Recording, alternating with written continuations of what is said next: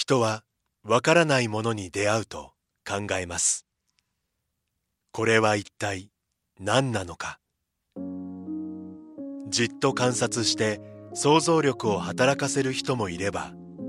そばにいる誰かと対話を始める人もいる。私たちはわからないものが開く世界の可能性を信じています。それはいつでも人と人をつなぎ多様な考えと対話を生み出します。そして私たちを想像もしなかった場所にまで連れて行ってくれるのです。明治産業はアートを応援します。あなただけのプラスを提供する明治産業。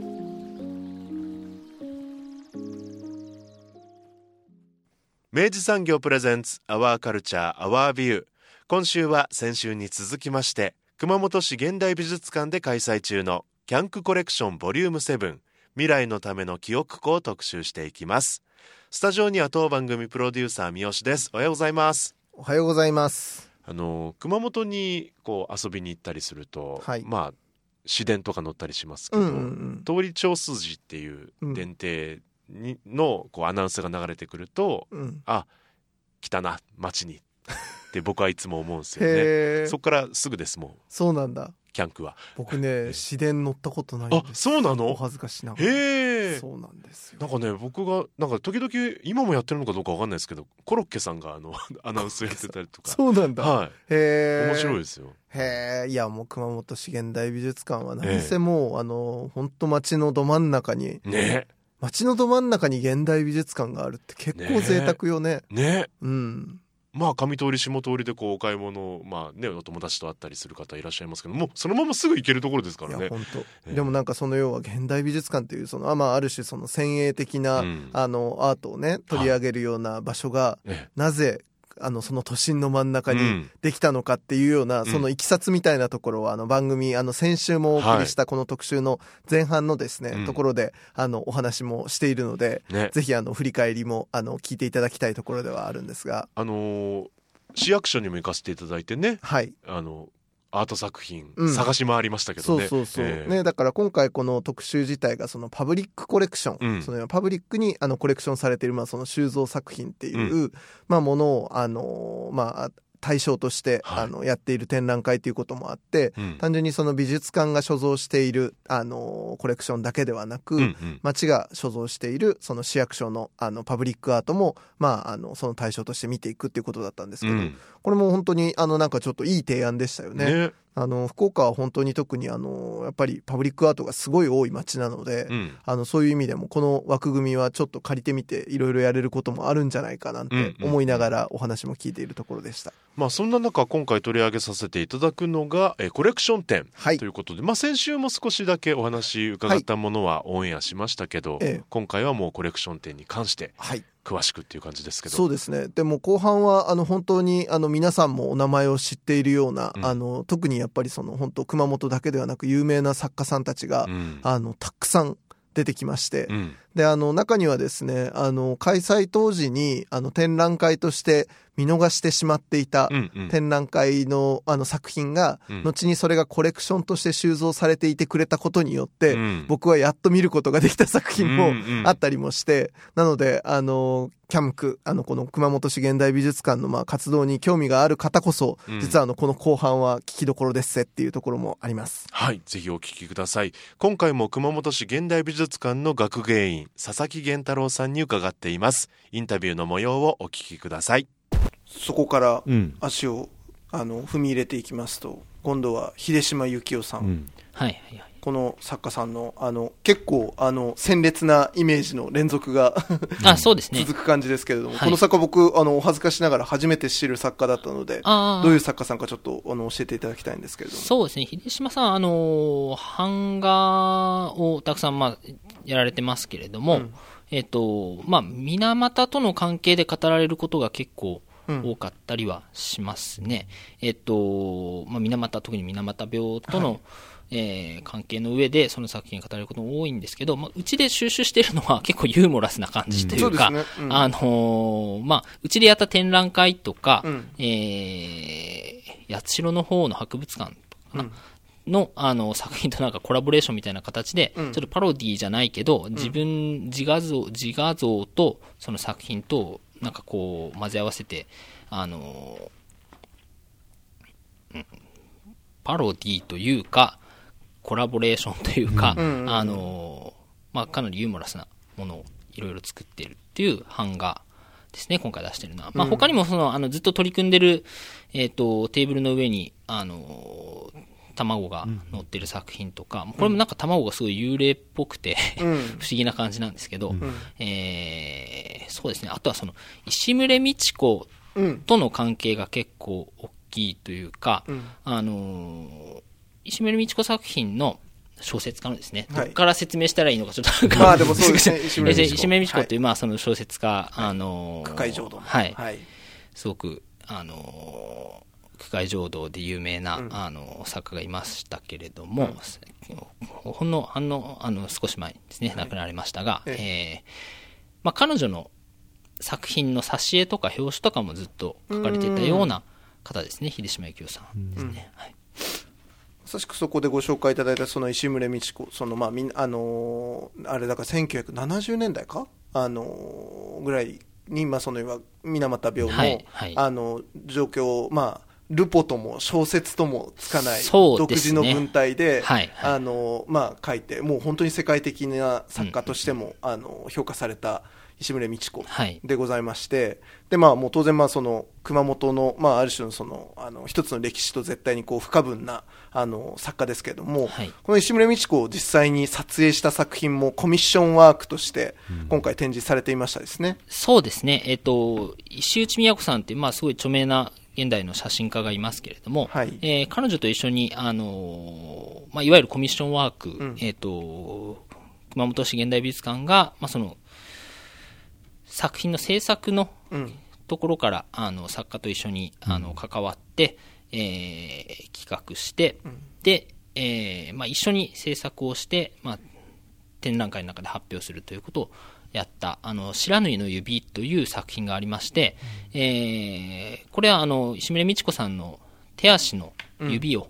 うん、あの、撮ったさあのシリーズなんですけれども、うん、えー、こちらもね、なんか結果的にその、まあ、晩年の作家の身体を取ったということに、まあ、なりましたけれども、うん、まあ、それも、あのー、2014年、17年にかけて、うん、えー、撮影と発表をして、うん、えー、で、その後、うちの美術館の方で収集してということで、今回、あのー、展示をしています。なので、まあ、あのこの石打ち作品、白縫の指と、えー、秀島幸雄さんの作品は、まあ、並べてですね、ちょっとあの関連付けるような形で提示してるんですけれども、はい。だからやっぱその熊本っていうのをあのあそうか。あの熊本の歴史っていうのは当然まあこういうふうなあのなんていうのかな。あのまあその水俣病という、はい、まあやっぱりあのあのもう一回こう何度でもやっぱ捉え捉え直し続けるような問いをやっぱり持った、あの土地でも風土でもあったかっていうことを思ったりとか、はい、あとそこからのですね、えっと、その展示のもう少し先に行くと、えー、金曜会という、えっと、まあそのハンセン病療養所の、はい、えっと、絵画クラブの、はい、えっと、作品を、まあ、その収蔵されている作品が展示されているんですけど、僕個人的に今回の展示の中で一番食らったのここでした。あ、ありがとうございます。うん、まあ、すごくあのー、これも特徴的なコレクションというかですね、ええ、あの、うん、かなり個性的なコレクション群ではありますよね。そうですね。あのの中でも。これあの、まあ、あの、展示のキャプションを拝見すると、はい、これがあの、あれですよね、あの、先ほど冒頭でも少しちょっと触れていただいた、えっと、前館長の南島博さんが、はい、えっと、まあ、取り組んでいらっしゃった、はい、あの、まあ、あのコレクションでもあるということですよね。そうですね、えっとまあ、菊池慶風園という、まあ、国立のハンセン病療養所があの熊本にはあって、はい、えー、そこで、まあ、その絵画クラブを組んで、えっと、制作された、そこのクラブの会員たちの作品っていうのを、まあ、うちは収蔵してるんですけれども、うん、えーまあ、この菊池系譜園というところは、その開館記念展でうちがやったアティテュード2002という展覧会があるんですけれども、はい、そこの時に、その、療養所に入っておられた入所者の方に出展をしていただいて、それは作品じゃなくて、その、抱き人形の太郎くんというものだったんですけれども、うん、えー、どっから話そうかな。えっ、ー、と、まあ、このアティテュード2002っていうのは結構特殊な 展覧会っていうか、うん、あの、美術作品、まあ、国際、国際現代美術展ということで、美術の作品もたくさん出てるし、その、まあ、マリナ・ブランビッチとかの、うん、そのすごく著名作家っていうのも出てるんだけど、えー、それ以外の作品じゃないものっていうのも結構、あの、まあ、いわゆるその、今でいうところのアール・ブリュットみたいなものも含めて、いろいろと、あの、並行して扱っているような展覧会で、うん、そこにその、この菊池系譜園入賞者の方が可愛がっていた抱き人形というのを出してもらったんですね。はい、でそれはその、まあ、入所者の方は当時その、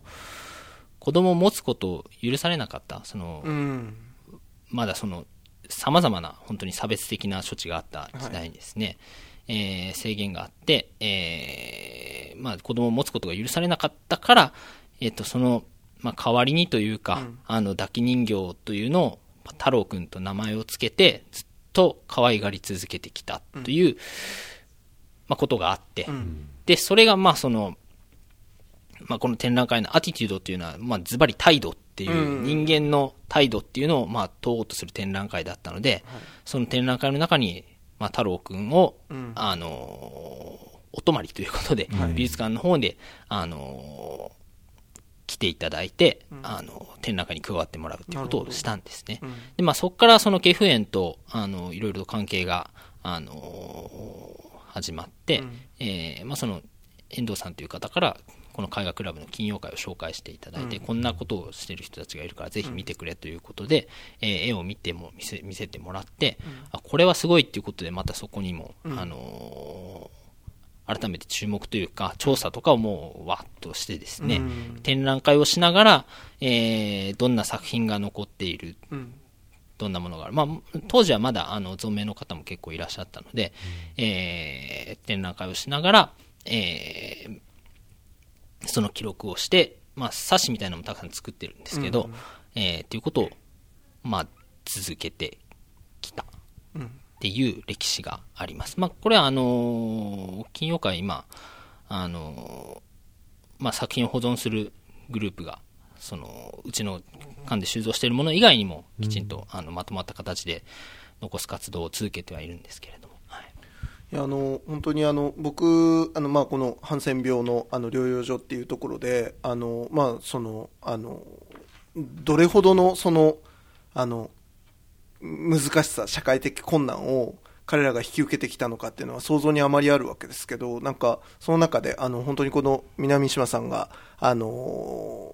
キャプションの中で引用されてるテクストが本当になんか、もうそれを読んでしまって以降、ちょっとこの絵を見るともう全く意味合いが変わってしまったなっていうようなところがあって、あのまあ、私たちがこの絵画クラブの皆さんの作品をご紹介したいと思った最大の理由は、想像を絶する絶対隔離という闇の中で、絵を描くことだけがこの世に生を受けた、その自己存在を示す方法であった皆さんの作品が、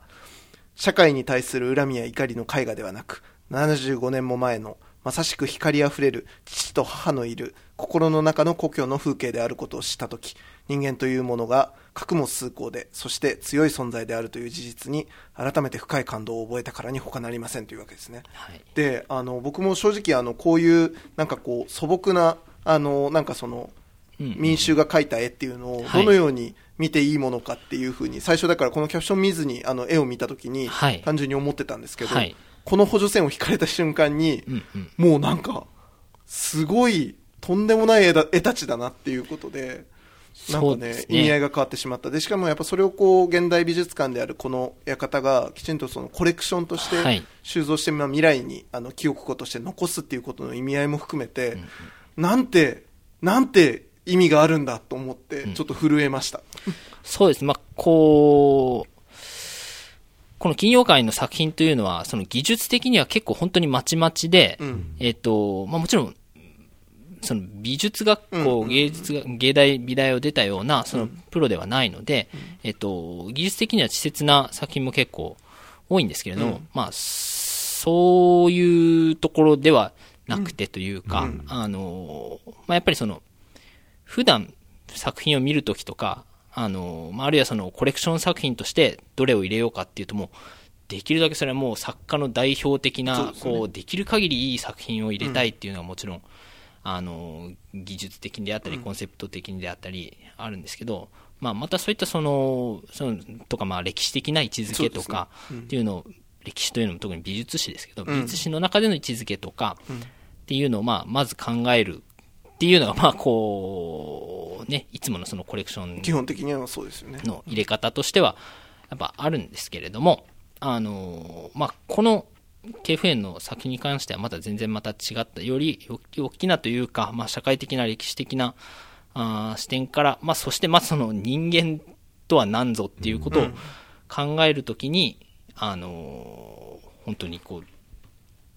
すごく力のある作品群っていうのがですね、すね。うん、やっぱりあるので、うん、えー、まあ、これをこうきちんと注目すべきだっていうのを、うん、あの視点を示して、かつまあその記録とか、あの残しながらまあその収集にあの結びつけた、で、まあ、きちんと持ってるっていうのは、まあ、すごくまあ、パブリックコレクションの 意味を説明する上でも、非常にまあ、その有効なのではというのは、そうですね。うん。いや、本当にこの美術の、あの、系譜にちゃんとこれをこう置くっていう、まあ、本当そのアティチュードですよね。そうですね。まあ、その美術史を更新するみたいなとか、うん、まあ、そうですね、新しい表現をっていうところだけが全然基準ではないなっていうのは、こう、こういう作品を見てると、うん。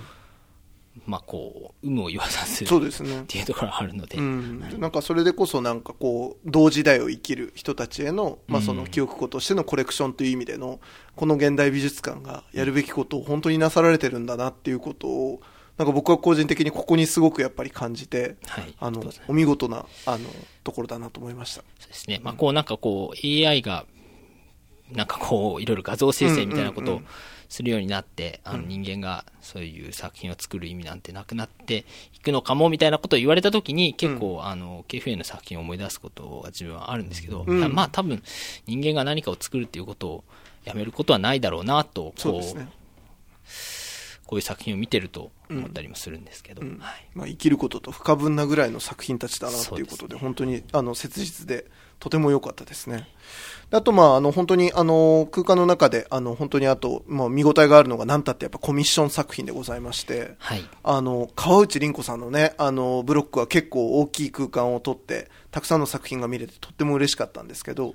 まあ、あの、先ほどもちょっと触れていただいたんですけど、まあ、コミッション作品っていうのは、はい、あの、改めてこれ、あの、要は美術館が、その作家に依頼をして、まあ、この美術館のために作ってもらう作品みたいなことっていうことなんですかね？そうですね。えっと、まあ、コミッションもいろいろ形はありますけど、うん、えっと、まあ、とにかく新作出してください。こういう条件でっていうレベルのものから、うん、えっと、本当に、あの、例えば、ま川内さんの場合だと、その個展をやったので、うん、その時に、えー、じゃあ熊本でも作品を作ろうということで、うん、えー、どのようなテーマで制作方法どんな感じでいきましょうとか、じゃあその、まあ、この時は、あの、熊本にゆかりのある人、住んだことある人の、えっ、と、まあ、思い出の土地のエピソードを集めるということをしたんですけれども、うん、えー、まあ、そのエピソードを集めるためのいろんな、まあ、その準備をして、えー、実際に公募をかけて、で、えー、まあ、いろんなアテンドをですね、それぞれの土地が、まあ、テーマになるので、じゃあこの場所をいついつ行って、どんな感じで撮りましょうっていう段取りも含めて、まあ、ずっとその、要するに制作の過程に、まあ、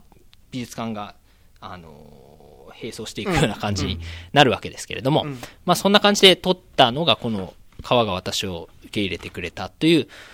一連の、まあ全38点の写真作品ですね。うん、あの、これはもう本当にあの、もうあの市民の人たちのその要は、あの、公募で選ばれた、あの、エピソード？はい。あの、を、まあ、インスピレーションにして、まあ、川内さんが写真を撮られたそうですね。はい。ことだと思うんですけども、端的に、だから、この、あの、この作品群が、まあ、ある意味、この記憶庫としての。そうですね。なんか、ね、記憶の結晶、まあ、本当あの、ストレートな形でその記憶をそのまま再現したとかそういうことではないんですけど、うん、まあすごく、あの、当時の、うん、まあ当時から見てさらに過去っていうふうにはなるんですけど、うん、えー、その時代の人たちの記憶っていうのが、まあ作品の中にこう、反映されて、で、えー、まあいろんな熊本の各地の風景が撮影されていて、またその、まあ一つこう、それぞれのエピソードのなんというか、文言というか、フレーズが、あの、展示の時に写真と一体となった形で、パッとこう、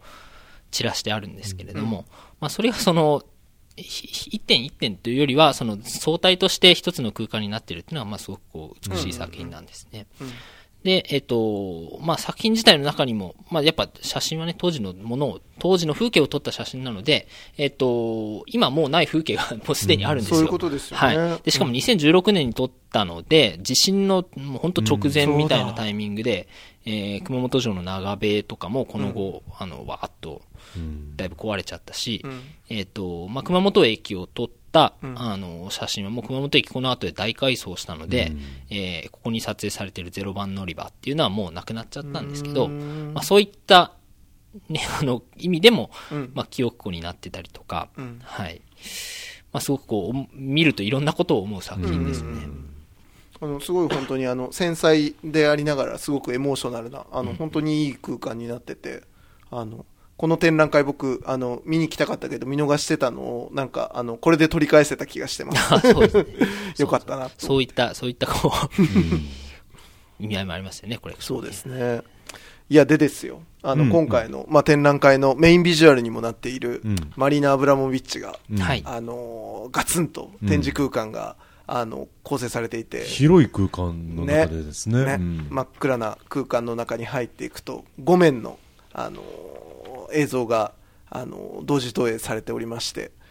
でこれも僕も本当ずっと見たかったものだったので、うん、わあやっと見れたわと思ってこれ強い作品ですねこれね。ですね。今回、カウントオンアスという2003年に制作された、まあ、あの5チャンネルの映像インスタレーションを出してまして、うん。はい、えー、まあ、これあの展覧会のメインビジュアルにも使っているものですね、うん、で、えっと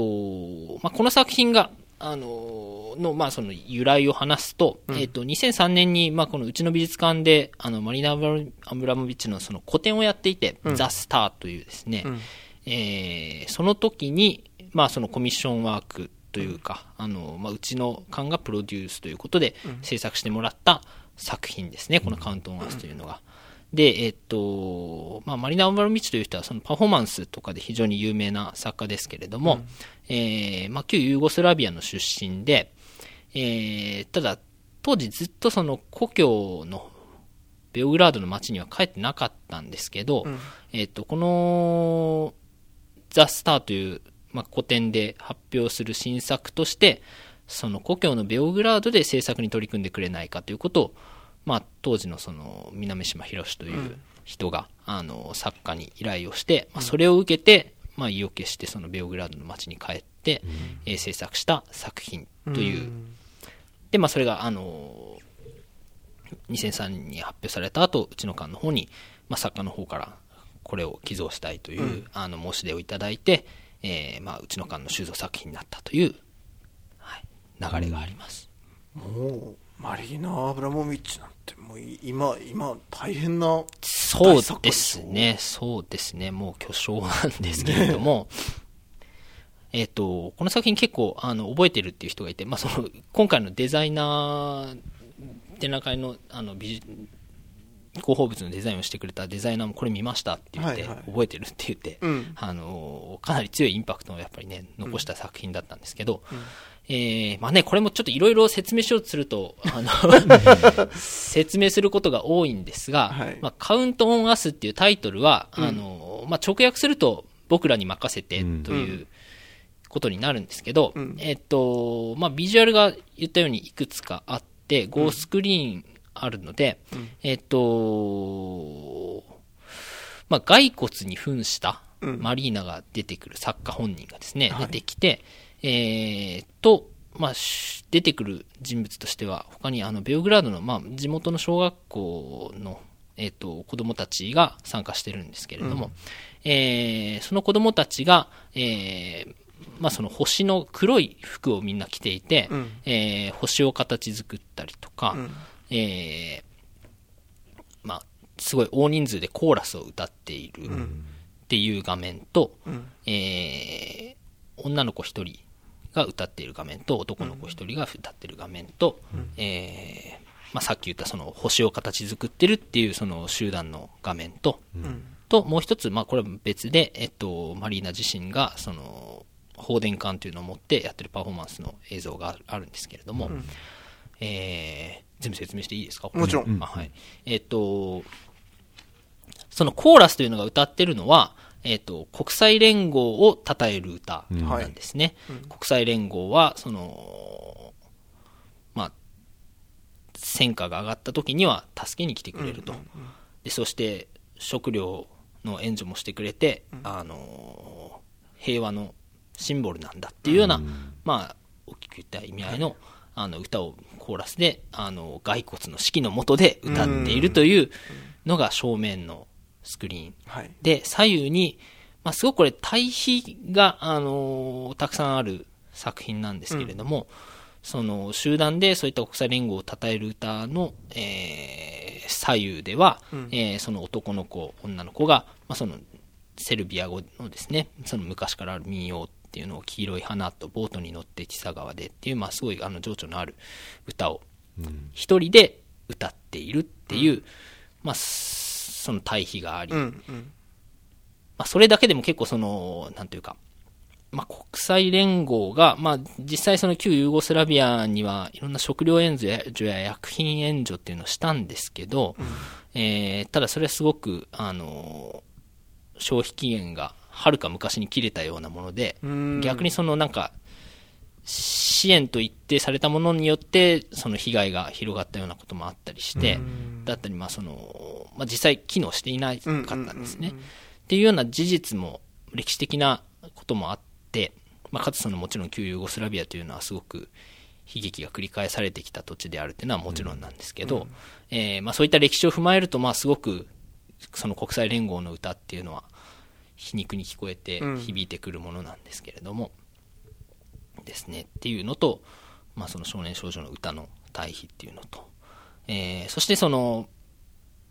床面に、あのさっき言った星型ですね。子供たちが形作る星型っていうのが、うん、えー、映し出されるんですけど、まあ、しかもそれ骸骨がセンターあの中心になって、うん、えー、黒い星型が現れる。でまあ、星型というと、あのまあ、共産主義の象徴が赤い星なわけですけれども、うん、まあ、それと対比する形で黒い星。うん、でただ、その、まあ、これは作家が言っているのは、その黒というのは、まあ、もう、燃え尽きたことを示すような色であると。うん。まあ、もちろんその藻に複数というか、うん、藻の色でもあると思うんですけど、うん、と同時に、まあ、その再生を表すものっていうことで、うん、えー、この星は不確実な未来の星なんだというふうに、まあ、マリーナは言っていて、はい、まあ、そういったその不確実な未来の星未来を象徴する子どもたちと、まあ、この黒い星の、えー、形とっていうので、まあ、展覧会のあの大きくイメージするあの、まあ、展覧会をあの象徴するイメージとして、まあ、今回メインビジュアルに使わせてもらったんですけど、うん、サッカーの、まあ、許可を得て、うん、はい。えー、まあそういった、まあもちろんその、なんだろうな、単純に、あの、いや、希望が溢れてて、うん、今から良くなるぞっていうわけではないんだけど、まあその、過去のいろんな歴史も踏まえつつ、こう受け止めつつ、それを引き継ぎつつ、まあその、未来を意識するような、イメージしていくような、うん、あの要素もあり、まあ、すごくやっぱいろんな対比が入ってる作品なんですけれども、うん、まあそうですね。これやっぱり空間でね、空間で見ないとなかなかこう言葉で説明するっていうのは大変なんですけれども、ぜひその、まあ、歌声とかやっぱそのコーラスの声量の迫力と、そ、ねうん、その男の子女の子が一人で歌ってるっていうののその、印象っていうのはすごくやっぱり、うん、現場であの感じで見てもらいたいなというのはあるので、そうですね、はい、ぜひ本当だからあの、まあ、黒装束のあの少年少女たちが、うん、まあ、骸骨の指揮のもと、まあ、星を形作ったり歌を歌ったり、はい、まあ、だから割とこうシニカルなあの作品にも一瞬見えがちなんですけどで、ね。でも実際やっぱその作品の,、まあ、そのある種の決着をつけるのが、うん、まあ、マリーナ自身が、まあ、その放電管を持って あの、まあ、生まれ変わるあの姿によって、まあ、あの構成されるわけですね。だから、あの、やっぱおっしゃるように、あの、なんだろうな、ちょっと希望があるんですよ、そこには。そうですね。うん、あの、かなりシニカルな要素もありつつ、うん、あの、ポジティブなだけではないが、まあ、すごい未来をこう、うん、へ向かって歩み出そうとするっていう意味合いもすごくあの、うん、強く含まれた作品だと思いますね。ね、ね、いやだからやっぱこういう作品がやっぱりその地元のコレクションとして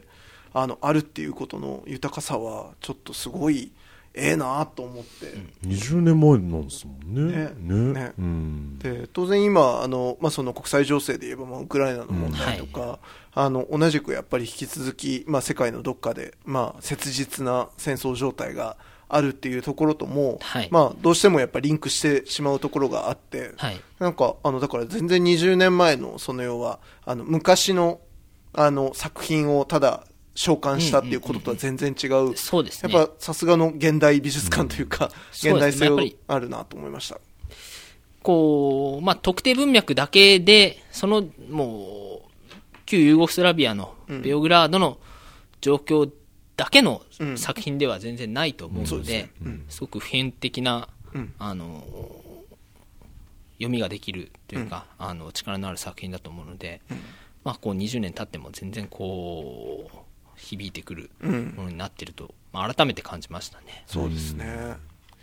いやもう本当にねこの調子で展覧会の中にはですね、うん、見どころ満載なんですよ、うんうん、であのー、まだまだねあの福岡であの我々もあのお世話になっている浦川大使君がね、ね うん、あのね、うん、あのいくつかあの見るべき作品もあるんですけど、まあ、それこそマリーナの話も出たのであの、まあ、今回ですねあのその展覧会のあの会場出た後も実はあのこの施設のあの空間の中にですね、はい、あの作品が、まあ、あの、ある種常設されている、はい、あの、場所があって、はい。で、館の中に、まあ、こうやって、あの、まあ、アートワークが、あの、いくつかあるんですよね。で、ここにもちょっと、あの、この展覧会の中の、ある種の展示、展示品だと思うので、ちょっと改めて、あの、お話をお聞きしたいなと思うんですけど、はい。これ僕初めて知ったんですけど、これあの、まあ、マリーナの、あの、ピエタっていう、まあ、その嘆きのピエタの、あの、様子をこう、マリーナが、こう、あの、自分でやっている、うん、あの、写真の作品が図書館にあるなっていうことは、今までもこの、この美術館に来るたびに見てたんですけど、うんはい、あれ実はあそこの図書館空間も、マリーナが作ったものだったんですってね。そうですね。あの、ホームギャラリーと、まあ、我々を呼んでいる、あの、まあ、美術館の中心部に割とオープンな形である、あの、図書スペースがあるんですけど、うんはい、まあ、図書スペースでありつつ、まあ、いろいろあの、講演会やったり、あの、コンサートやったり、いろいろする多目的な空間でもあるんですけど、はい、まあ、その、えー、図書室の、えー、デザインというのは実はあのマリーナ・アブラモビッチが全体をやっていて、うん、えー、ライブラリー・フォー・ヒューマン・ユースというタイトルで、はい。ですね。全く知りませんでした。だからまあ、全体がもう作品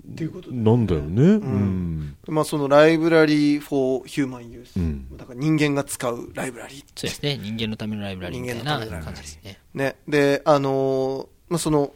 本と本の、本棚と本棚の間に、ちょっとこう、身を寄せて、こう、ちょっと本が、あの、落ち着いて読める空間があったりとか。ですね。この怖がりみたいなところがね。ね これちょっとどういう作りになってるのか少し佐々木さんお聞きしてもいいですか？はい、えっ、ー、と、まあ、これは結構あの、マリーナの子供の頃の記憶も反映されてるらしいんですけど、うん、まあ本棚の中に、あの、ベッドというか、うん、あの、押し入れじゃないですけど、あの本がなくて、そこにあの人が寝転がれるスペースがあって、そこに石の枕があの設置されたりとか、うん、えー、まあ、それはそのマリーナ自身がちっちゃい頃にあの台所だったかな、あの本棚だったか、うん、あのまあ、こうちょっとあるスペースに隠れて、うん、あの本を読んだり遊んだりっていうことをしてたっていう記憶をもとにして、うん、えー、まあ、こういった本棚の設計をしてくれていて、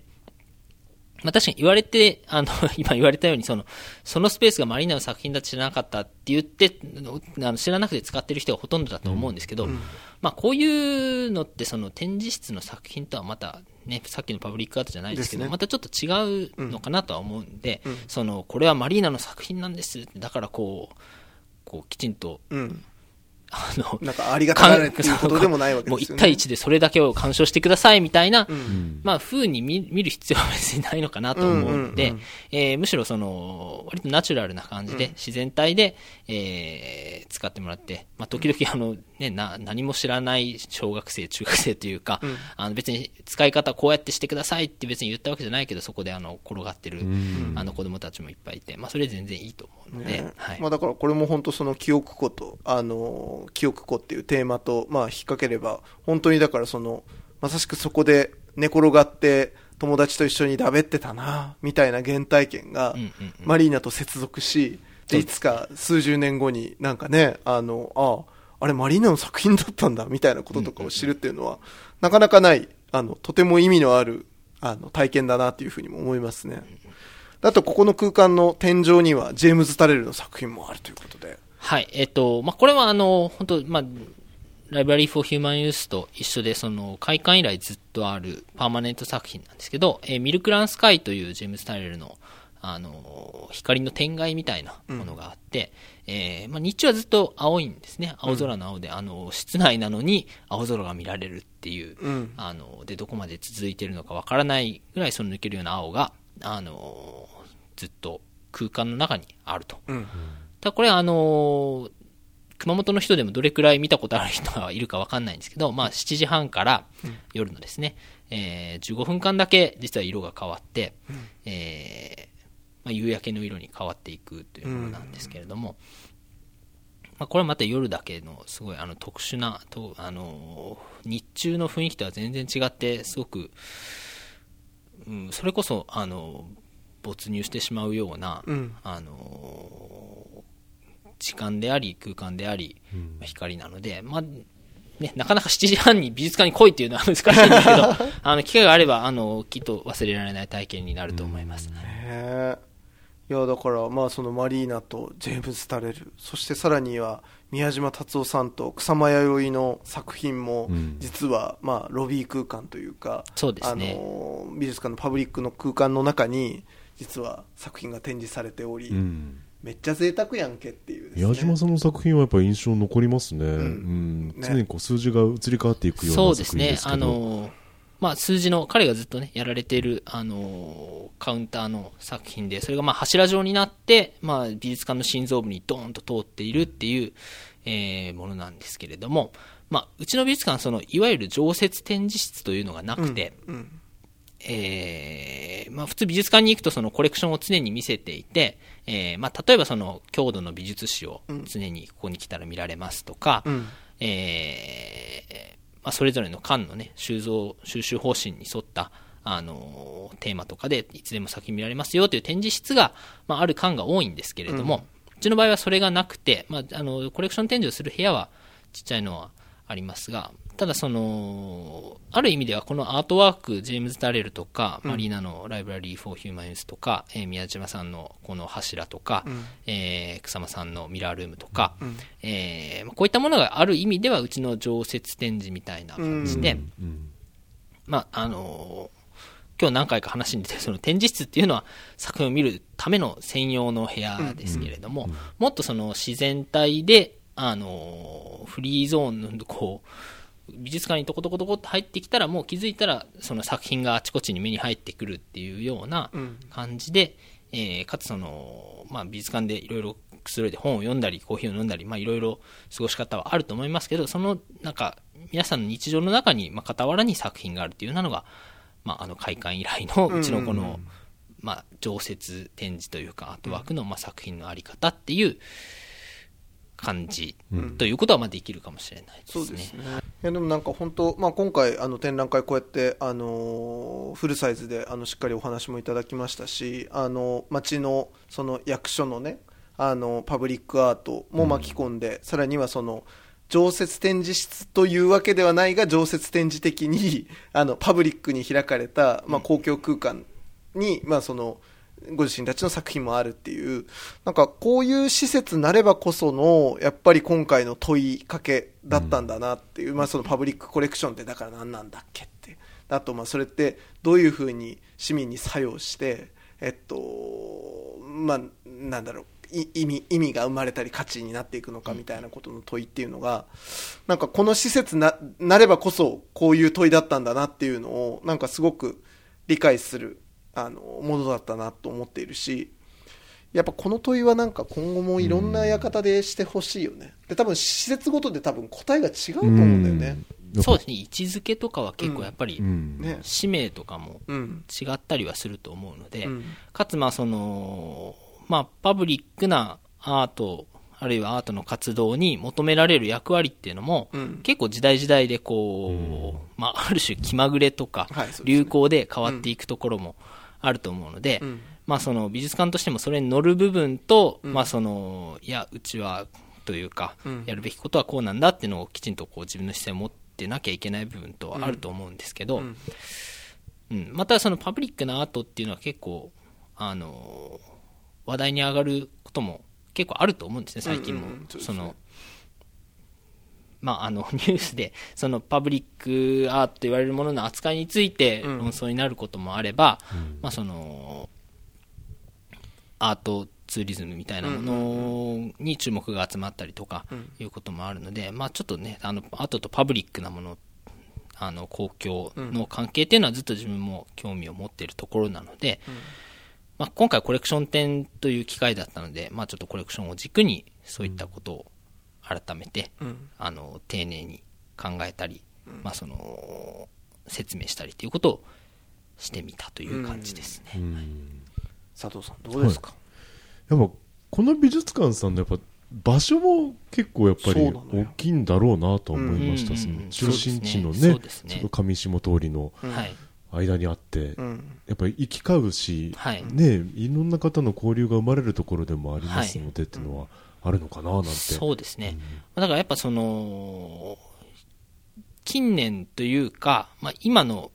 アートの活動ってものだけに限らないっていうのは、うん、まあ、どんどん広がっているところコミュニケーションっていうのが、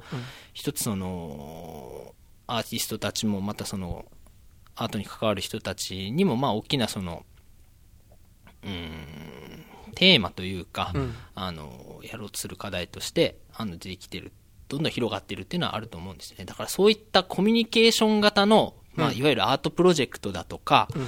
えー、まあ、イベントがメインとか、うん、リサーチがメインとかいうものに対してその美術館のコレクションっていうのは、どういうふうにこう対応していけるのかとかっていう課題もまあ同時にあったりしますね、まあ、ちょっとあのトークイベントの中でそういったことはちょっとコレクションの概念についての,、あのトークをやったりもしたんですけど、はい、プロジェクトとか、まあ、パフォーマンスとかっていうものはコレクションの中でどう扱えるのか、まあ、もちろん絵とかね、あの彫刻とかっていうのは昔からそのコレクションということで収集されてきたとは思うんですけど、まあ、そういった課題もやっぱね現代美術館ならではというかなのである課題でありますよね。まあ、我々というかその熊本現代美術館は結構そういう地元商店街との共同のプロジェクトとか、うん、えー、作家と一緒に何かやっていくっていうことは、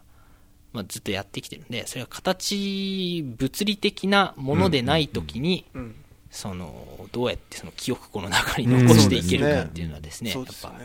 いろいろ試行錯誤していってるところはありますね。ねそれこそじゃ記録映像で撮ったものでそれは語りうるのかっていうこととかですね。いろんな話に、はい、まあ、結びついていく話ですねそれね、うん、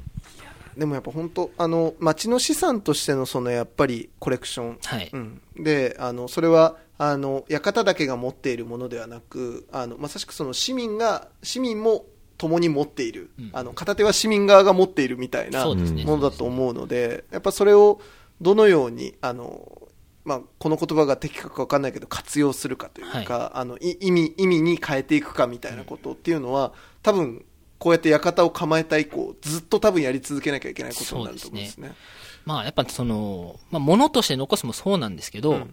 うん、その残ってるものが何なのか、うんうん、その使う側が知らないとか、うん、使い方教えてもらってないもんね、みたいな、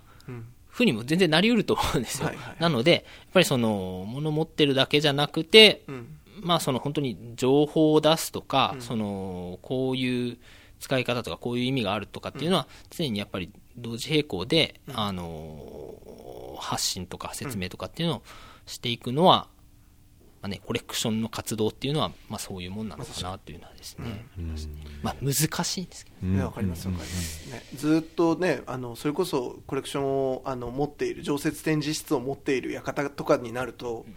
あ、それも年間で何回もそれを言い換え言い換えでやり続けなきゃいけないわけじゃないですか、そうなんですよね。ねまあそういった感であればこその蓄積っていう強みもあるし、うん、逆にその新鮮さを出しにくいっていう悩みもあるだろうし、うん、まあ両方あると思うんですけど、うん、うんまあコレクション結構やっぱね、アピールっていうのは、どこの館も、うちの館もですけど、うん、えー、苦労しているところかなとはまあ同時に思いますよね。いやなればこそですよ、うん、このあの我々の番組で、うん、やっぱりそのともすればそのやっぱりあの目玉の企画展とかに埋もれがちになりやすいコレクション展に、うん、まあ、ちゃんと光を当ててここにも宝物あるよっていうことを、まああの皆さんにね少しでもお伝えするお手伝いもできればと思うし。やっぱり強いですよコレクションは。いやそうなんだよ。あのお話聞くごとにやっぱりなんやっぱしっかりとしたものをくれますね。そう。やっぱその、当然そのやっぱり館が、あの、ある意味もうこれ半永久的に持つっていうことを決めるぐらいの、耐久性のあるものを当然選んでらっしゃるわけだから、当然そこにはもう本当今回多分あの、あの佐々木さんも相当飲み込む、あの、話すにあたって飲み込まれたことの方が多いんじゃないかっていうぐらい多分一個一個の作品にまだまだいくらでもエピソードがあると思うんですね。そうですね。はい。やっぱそれをこうやっぱりね、常にこう、あの、伝え続けるっていうことが、まあまずやっぱりスタートなのかなっていう気もして、いやでも本当いい、いい問いかけと、あの、本当にいい展示にあのなってらっしゃって、あの、見れてとても良かったですね。うん、うん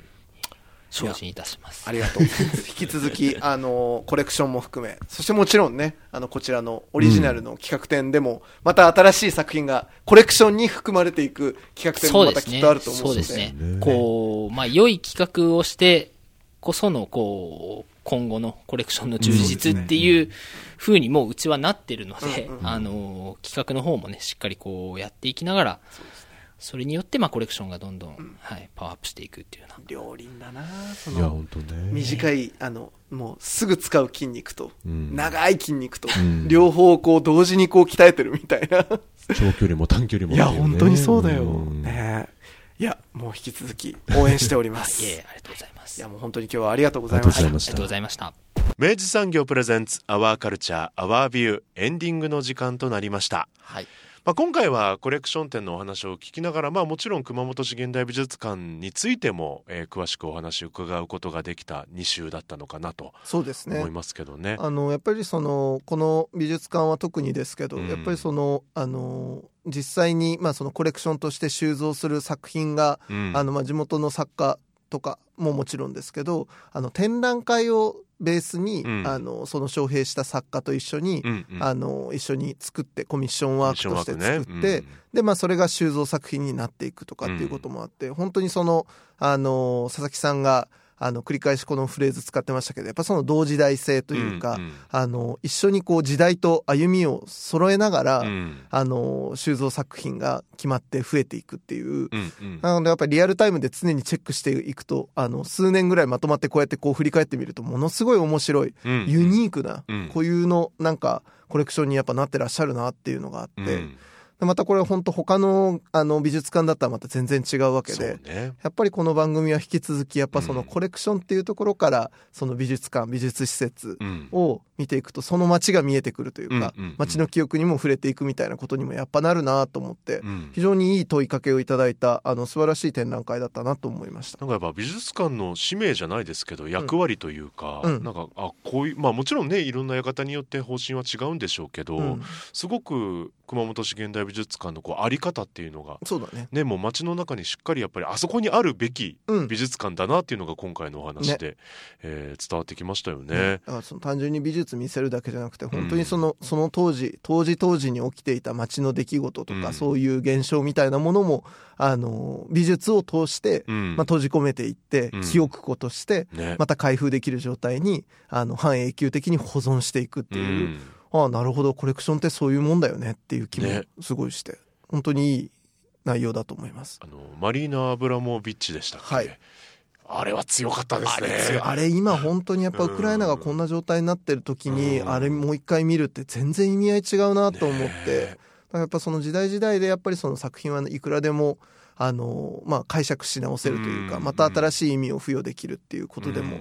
あるし、やっぱそのコレクションがあったやっぱすげえなと思ったのはあこれ収録を確か話してたかもしれないんですけど、やっぱあのあのその半永久的に所蔵するっていうことを学芸員たちが決める決めれるぐらい、作品自体にやっぱ強度があるわけですよね、ね、圧倒的な、時代の錬磨に耐えれるっていう覚悟があるから、やっぱねそれはやっぱね改めてやっぱこれコレクション展こそ見るべきねっていうのをなんか再認識されましたしね。ね。ねあとはやっぱりあのその中に入るまでの展示室に入るまでのやっぱ作品たちも改めて、うん、あの実は佐々木さんにご案内いただいたりしてたんですけど、うん、いいいいよねあれもね。本当本当。で終わった後にね、うん、あの商店街でベトナム料理食べるのもいいしね。そうだね。近くにねあの。フォーのお店がねありましたね。ベトナム料理専門店が、ベトナム人の方がもう多分やってらっしゃる、はい、結構ドープなですね、ええ、あのフォーちょっと待ってフォーリーコックス。フォーリーコックス。熊本店。はい。あの、取材前にね、入って、めちゃくちゃうめえやん、これっつって言って、何の話やねずいずいフォー食いましたけど、ねね これもう終わった後もう一回行こうぜって話したとかしてましたけど。ね、いや、だからね、やっぱね、熊本はね、単純に街歩きがもう本当にまずめちゃくちゃ面白い街な上に、うん、その街の真ん中にこういう現代美術館があってっていう、だからそのなんか、あの、文化体験と、そのなんか街の体験みたいなものが、あの、あんまり分かれてない感じ、これなんかちょっと羨ましいなっていうところもありましたね。ね、これもあの、先週の話でもありましたけど、あのマリーナ・アブラモビッチの図書室、図書空間、うん、実はねあのマリーナがやってたっていうのが、うん、あれが本当いい空間だし、ね、あの常常設じゃないやあのそういうメインの展示室に入る前にほら、えっと、宮島さんの宮島達夫さんの、ね、はい、